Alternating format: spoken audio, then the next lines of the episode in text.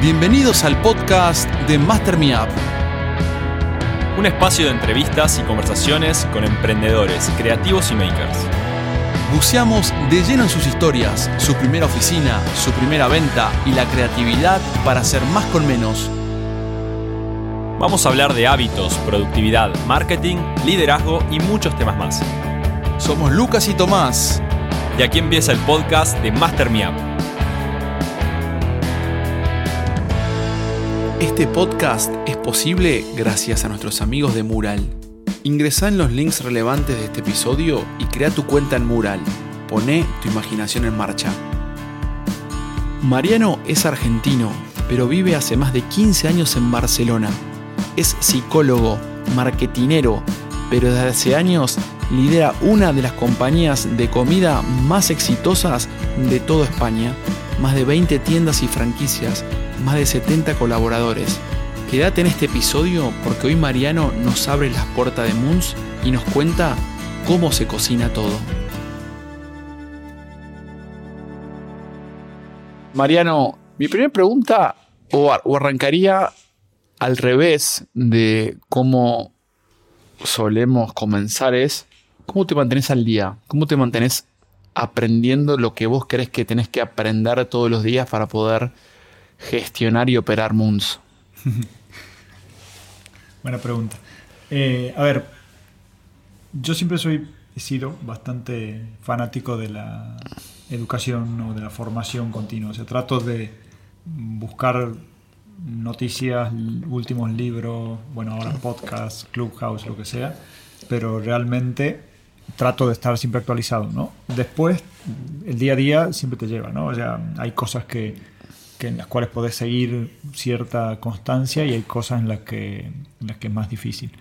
Ahora en el, en el confinamiento eh, sí que he adquirido como nuevo hábito la lectura diaria, que, que es súper importante porque al final te das cuenta que con 15 o minutos o media hora al día terminas, eh, bueno, con el famoso interés compuesto, digamos, terminas generando un montón de, de momentos de aprendizaje y de momentos de, de cosas para, para, estar al día. Y lo que sí me planteo, porque yo he tenido educación, digamos, más formal, la última, hace un, un MBA hace casi 15 años, sí me planteo de, tener cápsulas, eh, aunque sea diarias, eh, perdón, eh, anuales o algo así, de, con conocimiento muy, muy específico, ¿no? Ya cada vez creo que la posición necesita cosas más específicas y el negocio en sí me, me obliga a estar como súper actualizado en eso. ¿Y, ¿Y, cómo, cuándo sentís que el negocio te obliga a estar actualizado? Y no es como algo que uno se genera, ¿cómo así decirlo? Como una obligación. Bueno, en sí el, el, negocio de la comida desde que nosotros hemos empezado en 2013 hasta ahora ha cambiado muchísimo. O sea, de hecho, a mí me hace gracia porque muchas veces hablo de, con gente y me dice, bueno, vos que estás en un negocio tradicional y yo me río porque, claro, el negocio de, de food service y con todo lo que ha pasado con delivery y todo esto ha cambiado muy, muy mucho. Eh, y los últimos años más, ¿no? Y está en permanente, en permanente cambio, pero aparte es un cambio a, digamos, el ritmo del, de las empresas que lo marcan, que son startups. Entonces, lo que está pasando en el food service o en el food delivery es, va al ritmo de una empresa totalmente eh, tecnológica, como su Globo, Deliveroo, Uber, el DoorDash. Es como decía un tuit de, de Naval que decía, no importa que tu compañía esté en, un, en una empresa, en un sector tradicional, que en algún momento la tecnología lo va, lo va a atravesar, con lo cual... Totalmente. Eh, y entiendo que lo que ha ocurrido en los últimos cinco años con, bueno, con la evolución de los Uber Eats, de los Deliveroo, ha impactado realmente en su, en su negocio, ¿no? Sí, sí, o sea, impactado, eh, va impactando de manera gradual porque realmente eh, hoy el delivery sigue siendo, o sea, hace mucho ruido, pero sigue siendo una parte pequeña del consumo total de alimentación, pero el futuro va por ahí. O sea, no, eso va, a seguir creciendo. La pandemia lo ha acelerado muchísimo. Cada vez que el rango etario de, nativos digitales vayan teniendo más poder de compra, eso va a seguir creciendo muchísimo. Entonces, eh, es tal cual, digamos, los últimos cinco años lo, único que ha pasado ha sido que cada vez más lo digital se ha ido metiendo en el mundo real y en el mundo, en el mundo tradicional como son las... Bueno, contanos ahora entonces... Eh en esto de mantenerte actualizado, ¿qué haces? ¿Cómo te mantenés actualizado? ¿Tenés un mentor? Eh, ¿Escuchás podcast? ¿Estudiás? Mm, te conozco, sé que sos un padre de familia, tenés poco tiempo. Es una pregunta. Eh, ¿Es Twitter? ¿Es LinkedIn? Contanos. A ver, yo, yo tengo, eh, sí trato de, tener lectura diaria y de esa lectura te diría que solo un 5% es ficción. Siempre he sido más de leer cosas que me sirvan, eh, tipo, tipo ensayos, tipo bueno, libros de management, etc. Eh, o cosas que, digamos, libros más de pensamiento un poco más lateral, pero que al final te ayudan a pensar fenómenos más globales o, más generales. Em, por otro lado, Mm, como te decía, en este confinamiento sí que he hecho, he hecho cursos online, he ido haciendo cosas online. No comas terminado, no te vi en la comunidad nuestra. No, no, me ha llegado los no me ha llegado el, no te llegó el, funnel, no, te estás en el funnel. pero pero sí que sí que he ido haciendo algunos cursos por ahí de temas como te digo más laterales, no tanto de gestión pura y dura. Eh, y después sí, Twitter voy leyendo, LinkedIn hay, poco contenido, la verdad, es más un poco más de, bueno, lo que ya sabemos, ¿no? currículum, etcétera. Y, Twitter voy leyendo y voy tratando de hacer un buen timeline. Eh, y después, más que nada, mm, estar atento a, algún podcast que, recomiendan cosas. Trato, por ejemplo, ahora con toda la, apertura que, que se ha dado con todos los webinars y todos los congresos por ejemplo, hay un, summit eh, europeo de food service que se hace cada tres meses, que antes tenías que ir a Alemania o Holanda, ahora es abierto. Y estas cosas están muy buenas porque, bueno, encima, encima son asincrónicas, los que hablamos antes. Bien. buenísimo porque, claro, la puedes ver en cualquier momento y lo puedes compatibilizar. ¿Y mm, haces, promoves algo dentro de tu compañía para, para que la gente siga aprendiendo? Sí, o sea, nosotros tenemos la parte de formación inicial, sobre todo para las tiendas y para, y para la fábrica, para el operador que es una, formación muy, digamos, de, uso, pero después sí tratamos de, hacer cosas eh, sobre ventas, sobre atención al cliente, todo esto en la parte, digamos, lo que sería más que nada de, la gente que está en tiendas. Luego en el equipo más de oficina, vamos tirando un poco de, la verdad que en eso somos poco sistemáticos, tenemos, somos más bien que cada uno, yo trato de ir explorando, y con, con, Angie, que es de, recursos humanos, tratamos de ir explorando qué cosas le faltan o qué cosas sienten las personas que les vendría bien y vamos por ahí, digamos. Va un poco más en una, relación entre demanda y, necesidades, No somos... Eh, no tenemos un plan de formación. Fantástico. Eh, vamos ahora un poco al punto inicial. Sos psicólogo del interior de Argentina, una provincia chiquita pero con bastante población que es Tucumán llegaste a Barcelona y hoy liderás una empresa en el sector de food, en su categoría líder aquí en Barcelona, y ahora nos contarás un poco su ambición en España y en Europa. Ponernos un poco de números para que la audiencia entienda qué es Moons y, y, yo me atrevo como consumidor a decir que pueden ser que sean la empanada más cara del mundo. Seguro que en algún restaurante argentino muy famoso hay algo más caro, ¿no? Pero, pero sí, que puedes comprar en la calle. Sí. Eh, a ver, Moons nace con la idea de justamente de reinventar y rediseñar la empanada argentina. Entonces, eh, una de las cosas que, queríamos hacer desde el principio era darle, darle una categoría de comida mucho más, más de autor, gourmet, como lo, como lo quieras llamar, y, obviamente en ese mix el precio cumple una función importante, ¿no? Entonces sí, sí, o sea, en Moons puedes comprar una empanada a 3 euros con 90, que mis amigos en Tucumán me dicen que eso vale dos docenas. o sea que el precio es un poco ridículo si lo transformas a pesos argentinos. Para darte una idea de números, Moons eh, hoy tiene 20 puntos de venta en toda España, entre Barcelona, Madrid, Málaga, Castelldefels, eh, en Andorra también tenemos un punto de venta. Más o menos hacemos entre 1 y 2 millones de empanadas al año uno a la pelota. Exacto. Eh, hablar de millones ya es un número eh, que da escalofríos. Y, exacto. Y, la verdad que, bueno, los planes de, expansión son que sean varios millones más, pero ahora, ahora estamos más tranquilos con esto de la pandemia y hemos, parado un poco. Eh, y hace un año de, de darle unas vueltas a algunas cosas 20 puntos de venta, eso, un millón y medio más o menos de empanadas por año. 90 personas trabajan en Moons, entre fábrica, que es el obrador, nosotros llamamos obrador, eh, las tiendas y la oficina. Teniendo un, un background, un- una formación psicóloga, ¿cómo, digamos, mi pregunta es, ¿cómo te veías haciendo lo que haces? ¿Sí? Porque hoy, hoy tenés que liderar 80 personas. Sí. Manejar un equipo ya de 3 o 4 es un desafío. Me imagino que 90 lo es mucho más. A ver, eh, nosotros tenemos como. O sea, el recorrido ha sido bastante gradual, ¿no? Nosotros hemos empezado con una tienda. Yo ya tenía una experiencia o varias experiencias de emprendimiento.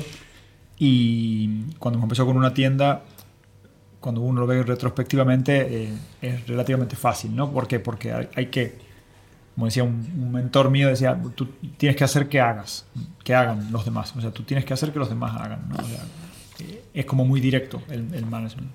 Cuando empiezas a crecer, y sobre todo el, el momento más duro, que yo siempre digo que es pasar de una tienda a dos, el momento más duro, eh, porque ya no hay cosas que mm, tienes que delegarlas sí o sí, tienes que empezar a crear sistemas, etcétera, etcétera. Es cuando no solo hay que hacer que los demás hagan, sino que hay que hacer que otros hagan que otros hagan, ¿no?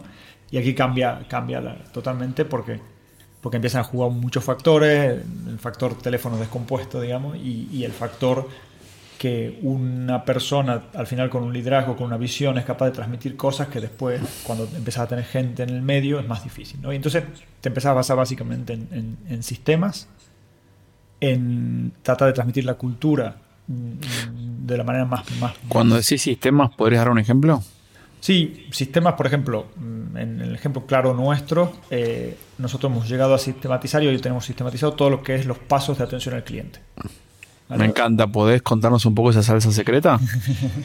Bueno, sí, son cinco pasos, ¿vale? En donde que los chicos lo tienen, o sea, forma parte de su formación y también luego de su auditoría cuando vamos a ver qué hacen en, en las tiendas. Son cinco pasos, uno es invitar a, a- a probar o a entrar a la tienda, el otro es explicar el producto, porque muchas veces es un producto que no todo el mundo lo entiende o lo conoce. Luego es proponer diferentes alternativas de, de compra, combos, packs, la empanada suelta para llevar para casa, etcétera. Luego es cobrar y, y agradecer y luego es saludar y lo que nosotros llamamos vender la venta, que es como eh, terminar de cerrar el... Claro. Esos cinco pasos están súper, o sea, los chicos tienen Está- una sigla, los chicos lo tienen súper metido y es una manera de, como de sistematizar lo que en la primera tienda eh, habíamos aprendido que era necesario hacer.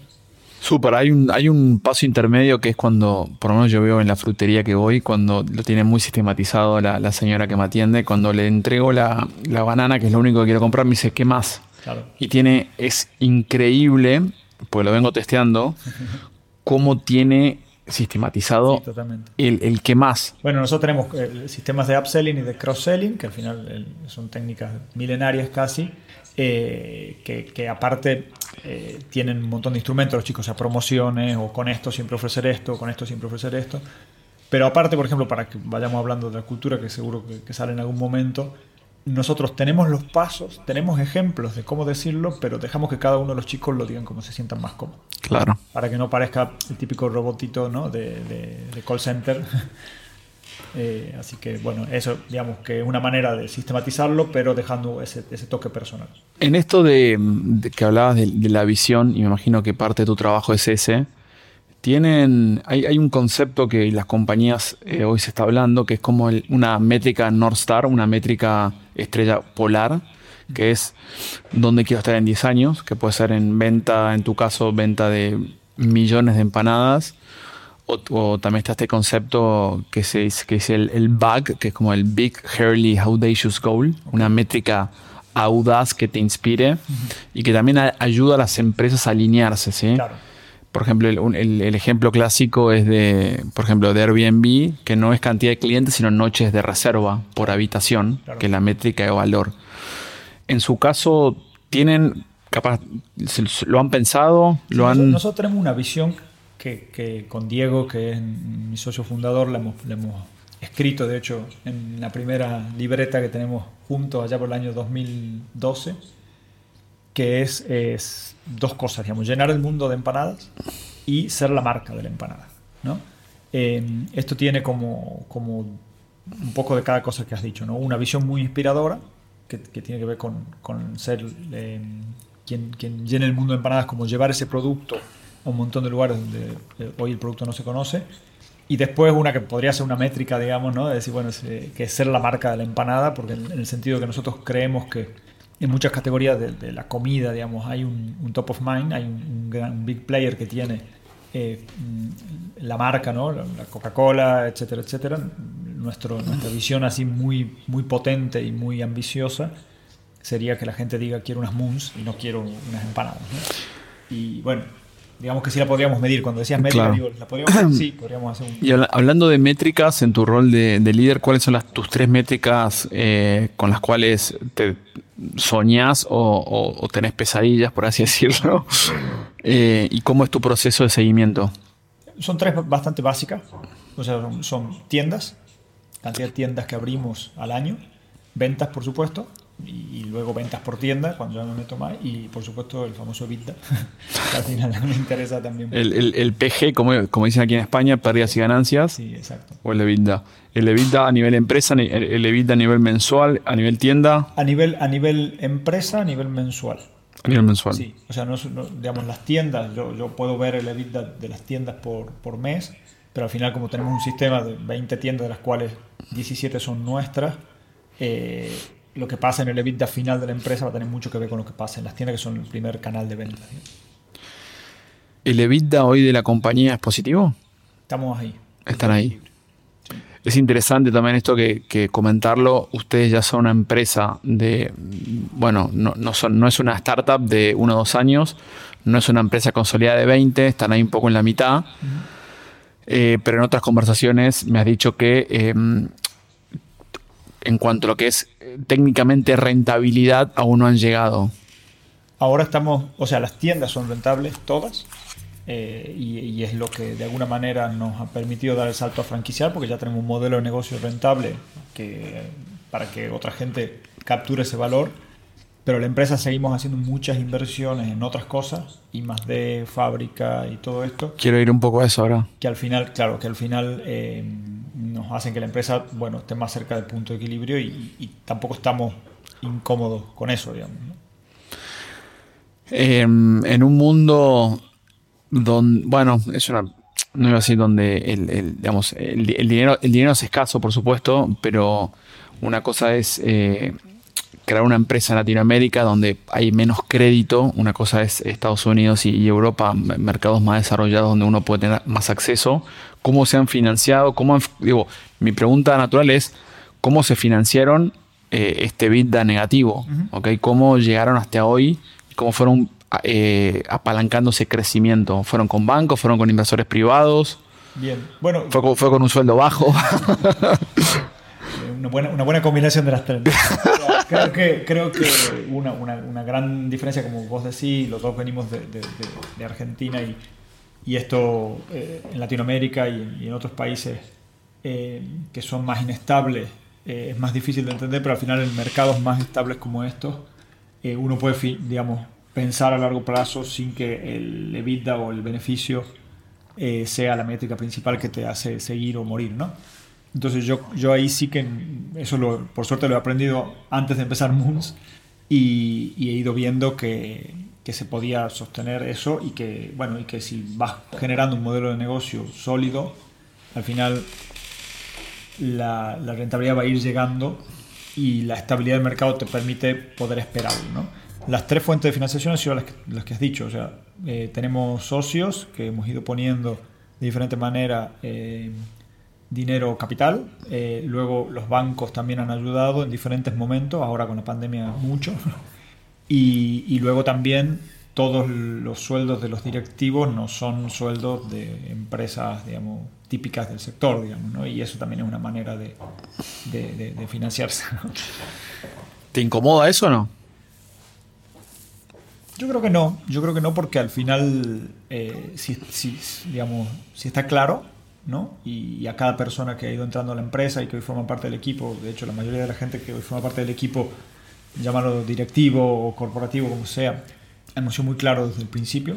Y, Cuando decís claro, ¿podrías dar un ejemplo? O sea, ¿cómo, cómo, le, ¿cómo le comunicas a un nuevo directivo que va a ingresar a una empresa eh, por lo que entiendo que lo que tú nos dices, con sueldos bajos. No con sueldos bajos o, o sueldo por menor de la media mercado. Así, o sea, si te interesa el proyecto, así directamente.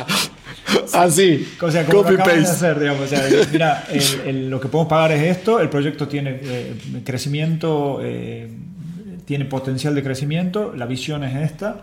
Para que esto suceda tenemos estos elementos, o sea, por ejemplo, no sé, estoy pensando ahora en nuestra directora de marketing, hemos dicho, eh, eh, vas a entrar con este sueldo, la idea es crecer, estos son los argumentos, hay un socio, hay un- un- unos balances, un banco, eh, hay un producto.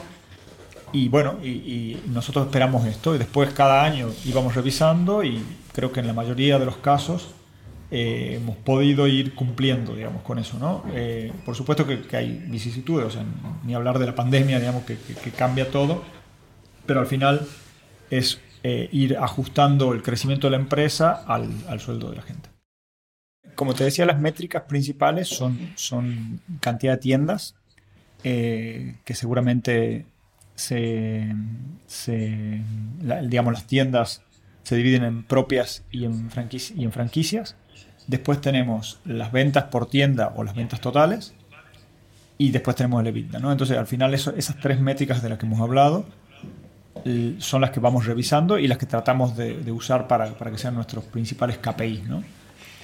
Para eso nos juntamos a principio, a princi- o a fin de año o a principio de este año, ha sido a principio de año, estamos terminando justamente las reuniones estratégicas y lo que hacemos es buscar en cada área de responsabilidad cómo vamos a colaborar a esas, a esas métricas.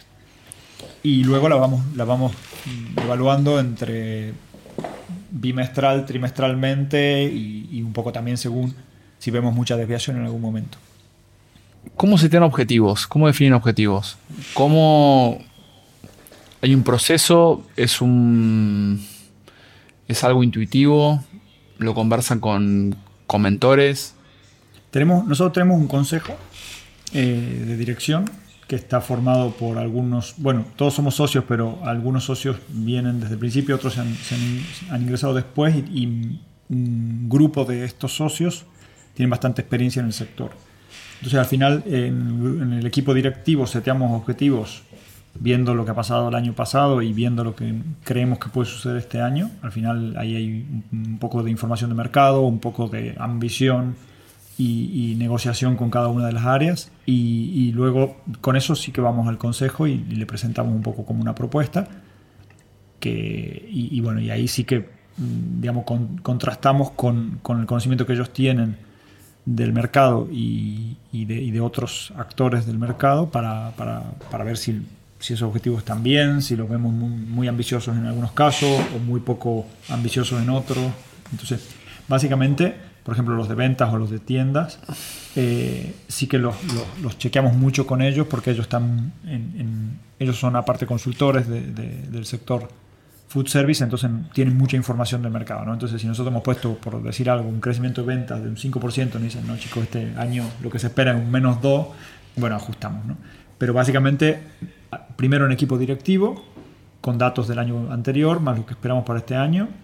Eh, cada, uno del- de las, cada una de las áreas negociamos internamente eso y lo subimos después al consejo y ahí ya lo validamos. Y normalmente ese plan de un año tira adelante. Perfecto. ¿Cómo es comunicar y liderar hoy a distancia? Desde tu casa, desde, desde un iPhone, ¿sí? Eh, un equipo de 90 personas que entiendo que bueno, la gente del- de la fábrica eh, Obrador tiene que estar ahí de forma presencial porque no es un producto digital que se puede hacer código. Eh, pero bueno, es, es- es un poco la, la pregunta que hoy muchos se hacen eh, y más en tu rol de líder, que hay mucho también de vender un intangible, ¿cómo lo haces? Bueno, al final, digamos, nuestra estructura, digamos, por el tipo de empresa, digamos, tiene que ser un poco piramidal, ¿no? O sea, es, es difícil, si bien es bastante chata en cuanto, al- en cuanto a la estructura de la pirámide, tiene que ser, eh, tiene que tener muchos niveles de, de liderazgo. Nosotros eh, tenemos un director de fábrica y una directora de operaciones eh, retail, que son básicamente los líderes de los dos grandes eh, grupos de gente, los que están en, en Obrador y los que están en las tiendas. y con ellos eh, nos vemos todos los días. O sea, el equipo, el equipo de, gestión, tenemos reuniones diarias eh, para ponernos al tanto de las cosas y después tenemos reuniones eh, que según la necesidad, según los temas, se van armando reuniones con, cada persona. ¿no? O sea, por ejemplo, a veces conmigo operaciones, a veces operaciones con finanzas, etcétera, etcétera. El, luego yo me paso por las tiendas con bastante normalidad, sobre todo en Barcelona. Ahora no puedo viajar tanto a Madrid, que, también tenemos, pero, pero sí que me paso mucho por las tiendas, más en tema de, ver cómo va todo y de tratar de, mantener justamente ese espíritu vivo, ¿no? Eh, pero lo que sí tenemos son, bueno, cada área tiene sus indicadores que le permiten, que nos, que nos permiten a todos estar al tanto de, por ejemplo, de, producción, no solo de la cantidad, sino de la productividad y cómo, cómo va la gente en, Obrador. Luego en las tiendas tenemos muchísimas métricas, no solo de ventas, sino de atención al cliente, de, bueno, son muchas cosas internas, pero básicamente... En, esto de métricas que, que tienen un montón, em, ¿cómo las comunicas? ¿Tenés una... Hay una reunión semanal, eh, haces un video para todos, eh, ¿cómo, es el, ¿Cómo es el procedimiento? básicamente, yo, yo, dejo que los, sean los managers eh, los, que, los que están en contacto con ese tema. yo no, no, mm, no estoy. No voy directamente a la gente a decirles si han producido bien, han producido mal, o si han vendido bien, han vendido mal. Sí tenemos un grupo de chat con, con, con los dos equipos y yo muchas veces participo de una manera muy informal. Eh, festejando los logros y, bueno, y cuando las cosas no salen bien tratando de, apoyar. ¿Sos un, sos un, WhatsApp manager?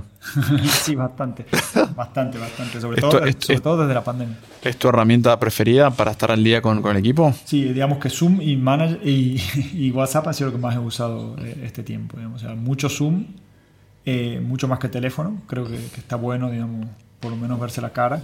Y después eh, WhatsApp también. WhatsApp mucho. Mucho y. ¿No te estresa?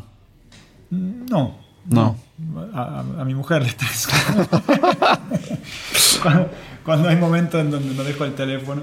Pero, pero no, a mí, a mí no me estresa. O sea, sí creo que tiene justamente esa ventaja de la sincronía. Mm, no, no siempre todo es urgente y eso es lo más difícil de priorizar y de tratar de de saber cuándo hay que contestar algo sí o sí, cuando uno está haciendo cuello botella de algún proceso o estás trabando algo, y cuando en realidad, si no decís nada, no pasa nada. ¿no? Entonces creo que es el desafío sobre todo del WhatsApp, ¿no? Eh, decidir cuando algo requiere de, tu sí o de tu ok o de, o de tu no, y cuando en realidad es más una ansiedad tuya por contestar. ¿Sos un SEO de urgencias o sos un SEO que se hace de tiempo, se bloquea eh, momentos en la semana para para planificar, para pensar, para estrategizar? Cada vez menos de urgencia. O sea, realmente de un tiempo para aquí hemos hecho un, equipo muy bueno, sobre todo en tiendas que es donde hay más urgencias. Eh, hemos hecho un equipo muy potente y tanto con gente dentro como proveedores externos para que no tenga que levantarme nunca más a las 3 de la mañana a reparar una persiana de un local, que ya me ha pasado al principio, pero ya, ya no, digamos, ¿no? Y de los líos normalmente me, me entero cuando ya, cuando ya han sido resueltos, digamos. Y eso hace un trabajo largo, pero que realmente te permite luego pensar y tener esos momentos de, donde realmente estás planificando el futuro. ¿Planificas el futuro con una hoja en blanco y, una, y, una, y un boli? ¿O planificas el futuro yéndote un fin de semana a la montaña? ¿O con tu equipo haciendo un, un retreat, por así decirlo, un retiro de unos días? cómo es tu proceso? Mira, justo ahora eh, hemos, hemos, empezado a hacer algo parecido, o sea, hacemos un, días completos, llevamos tres o cuatro con el equipo eh, para diseñar un poco el, plan estratégico. ¿no? Después sí hay muchas charlas que, que, que, vamos teniendo con según qué, qué persona del equipo, a veces más con Nico, que es como, digamos, la, CEO, como lo quieras llamar, a veces con Diego, que, tiene mucha más visión de, producto, de innovación, etcétera, con Rosana de marketing también, con, la gente de operaciones también, pero al final, digamos, la, la, planificación del futuro la estamos tratando de sistematizar como estos momentos de nos tomamos un día todos y pensamos y diseñamos ese futuro lanzamos un programa para que puedas aplicar de forma práctica todo lo que estás escuchando en este episodio. Ingresá en nuestra web en mastermiap.com y conoce en detalle sobre cómo puedes transformarte en un mejor líder.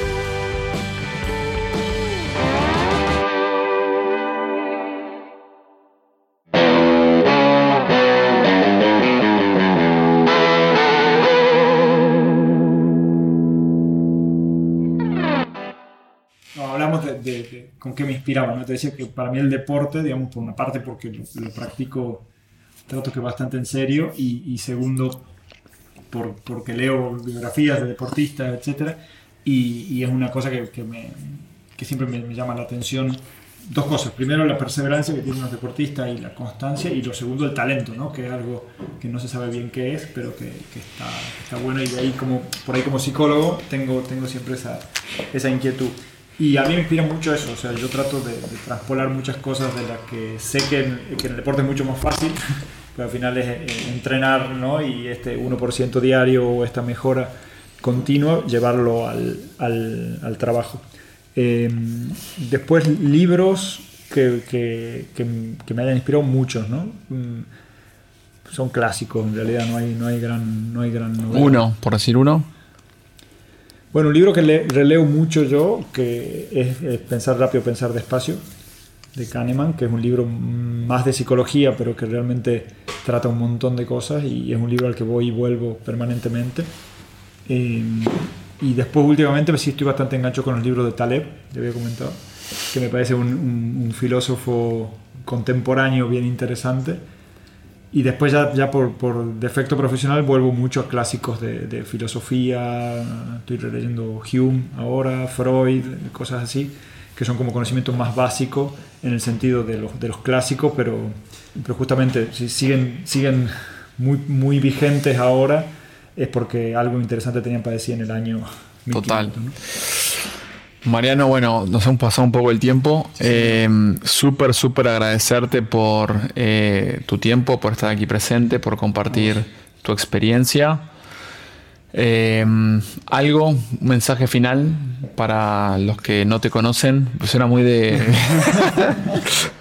de la, esto de la tele, ¿no? Pero lo que me gusta del podcast y no del Clubhouse es que este, esto queda grabado y, lo, pueden oír este, muchas personas más bueno, Yo creo que un mensaje que está, que está bueno, digamos, eh, respecto a, a todo esto que venimos hablando del emprendimiento, de las cosas que inspiran, es que si es, si es o sea, no, me gusta dar esos mensajes inspiradores porque no, no creo mucho en ellos, creo mucho más en, en, en, lo random, en lo aleatorio, pero sí, sí creo que hay que como insistir en las cosas, digamos. hay que ser constante e insistente para conseguir las cosas que, que, a uno le parecen que son importantes para su vida. O sea, yo, yo sí creo que yo toda mi vida, hasta los, bueno, toda mi vida no, hasta los 25, ahora tengo 43, entre los 25 siempre pensaba mucho más en, en la parte esa del, del, del talento, ¿no?